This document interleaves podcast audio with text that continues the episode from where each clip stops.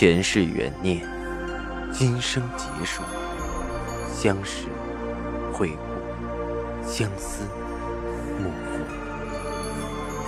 忘川河畔苦等，三生石前许愿，浮华落尽，只余情深入。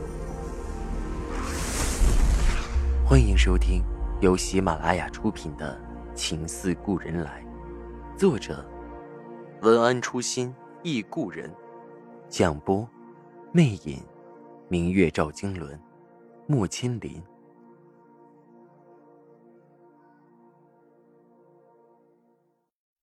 二百五十集，MV 的效果比我预计的要好得多。电视上我并不知道取得了多少收视率。但是网上的点击率很快就蹦升到了让人瞠目结舌的数字。不少人在问着，MV 的背景故事是杜撰的还是真的？看到这样的问题，我的心酸楚成一片。我想说，每一个镜头都是我脑海中的重现，但是我的手颤抖许久，却无法回复。我要为自己代表的司之恒负责，我不能拿着前世今生的故事当做历史去讲。这就是现实的无奈。可每每夜深人静，自己一遍遍重复看着那段 MV 的时候，内心的无助、惶恐，像夜的潮水一样涌来。没有人知道我有多害怕，我的倾尽所有，最后都成了水漂。更没有人知道，我多怕躺在床上的赵以静像 MV 里的赵石南一样，最后只留给我冷冰冰的一方坟墓。我的煎熬，我的无助，只有这个时候，我才敢让自己的眼泪肆无忌惮的流下。而面对赵信如，面对司之恒的懂事，我仍然要表现出一副坚强自信的模样。我的手搭在鼠标上，任眼泪肆虐。已经，你醒来吧。我真的好累。MV 播出几天后，我意外的接到了何院士的电话。他在电话里只简单说了三句话，却每句都让我惊心动魄。第一句是：“静阳。”你们的锦昨天做完了所有的检测实验，可以正式出产了。我的心中轰的一声响，激动的拿着电话的手都有些颤抖。这句话的意思是，新的程月锦就算研制成功了吗？赵以静的心血，我押上了所有财产的赌注，就算成功了吗？还没等我回过神，何院士又说着。国际丝绸博览会下个月要在巴黎开，我可以推荐你们的新品也去参赛。我的心跳得好快，接二连三的消息几乎让我头脑混乱。我激动的声音颤抖：“好，我参加。”何院士的第三句话简单扼要：“收拾收拾，尽快来趟北京，我有事儿和你说。”我傻呵呵的问道：“什么事？”何院士一如既往的惜时如金。电话说不清楚，你来了再说。说完挂了电话。我捧着电话愣在那里好久，眼泪才吧嗒吧嗒的滴了下来。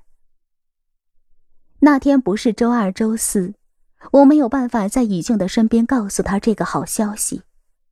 只能隔着 ICU 病房，在视频里默默的告诉他：“已经，我们新的程月锦也出来了。何院士推荐我们的新产品去参加国际丝绸博览会，不知道能不能拿到名次？我觉得能，你觉得呢？你曾经说过，我们可以不靠祖宗吃饭。”如今程月锦出来了，是你和我新的程月锦，不是赵世南和杜恒的。是赵以静和宋清扬的。你倒是起来看看呢。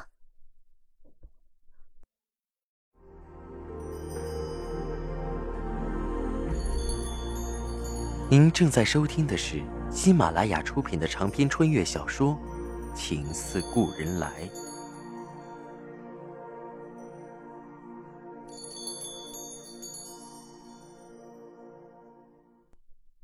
看着视频中仍在昏睡的赵以静，我的心血淋淋的疼痛，我恨不得自己能替他躺上去，却又无能为力。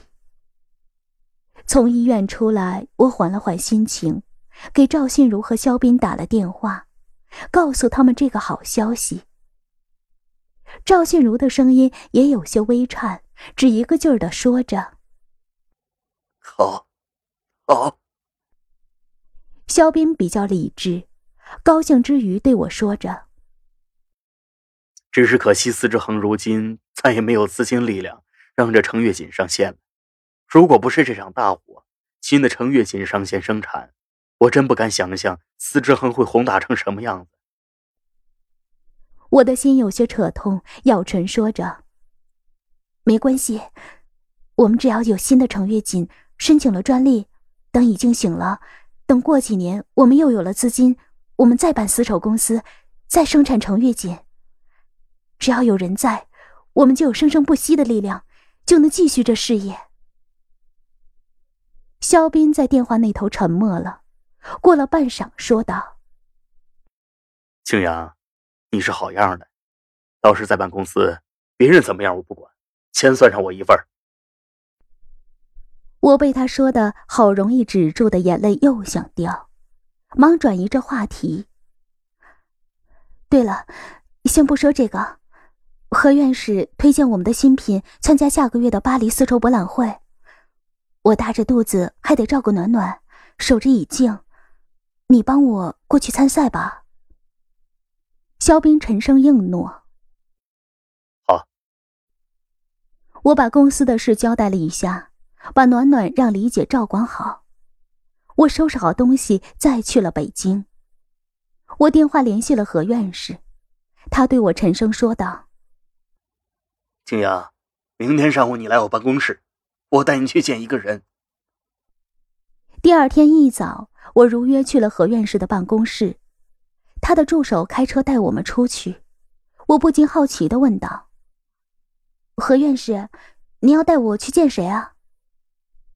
何院士说了个名字，我却被那个名字震得身体都有些颤抖，脑子瞬间一片空白。我做梦也没有想到，我还有见到那么大领导的机会。何院士对我说道：“别紧张，待会儿自然些，是什么说什么就好。”我点点头，却手脚都有些开始发凉。车行了一个多小时，到了二环里一处警卫守门的院落。也许是提前报了车号，警卫只是查验了我们三人的身份证后，便把车放行了进去。我忐忑不安地跟着何院士下了车，穿过两处院落，到了最后面立着的一座三层小楼。何院士带着我进去，到了二楼的一个小型会议室。不多时，要见的那位领导也到了。有时电视里能看到他和电视里的形象差别不大，很和蔼，我的心才微微跳得缓和些。领导简单的问了问司之恒现在的情况，我竭力平复着心里的紧张，稳声回答着司之恒从蚕种场病毒的事到火灾事故，到如今被迫并购的情况。领导微微点头，温声对我说着：“上次开会遇到老何，他就说过你们这个公司很特别，当时我并没有太在意，直到前几天开会。”会间休息又聊起，大家还传看了你们那个视频，做的很不错。有人说看了视频，还特地查了扬州的近代地方志，居然确有其事，并不是为了噱头随意拍的。我派人去查了查，了解了一些你们的情况。我看了看何院士，不知道怎么接领导的话，便也只是点头应着。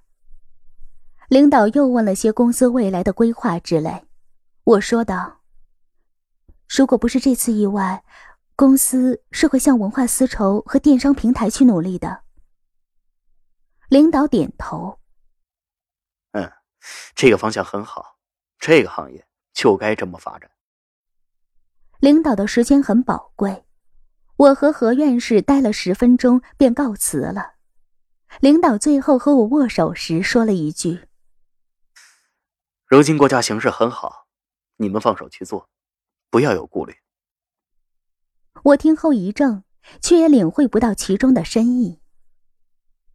从领导办公室出来，我一手冷汗，不觉问着何院士：“我那么说行吗？”何院士扬唇笑笑：“那有什么不行的？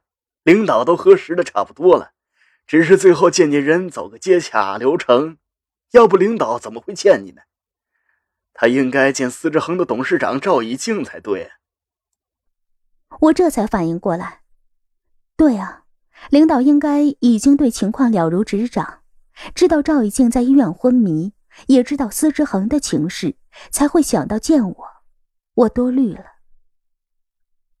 上了车，何院士才对我说道：“你们运气不错。”现在国家号召重新恢复丝绸之路，攻坚丝绸之路经济带，还有专项资金支持。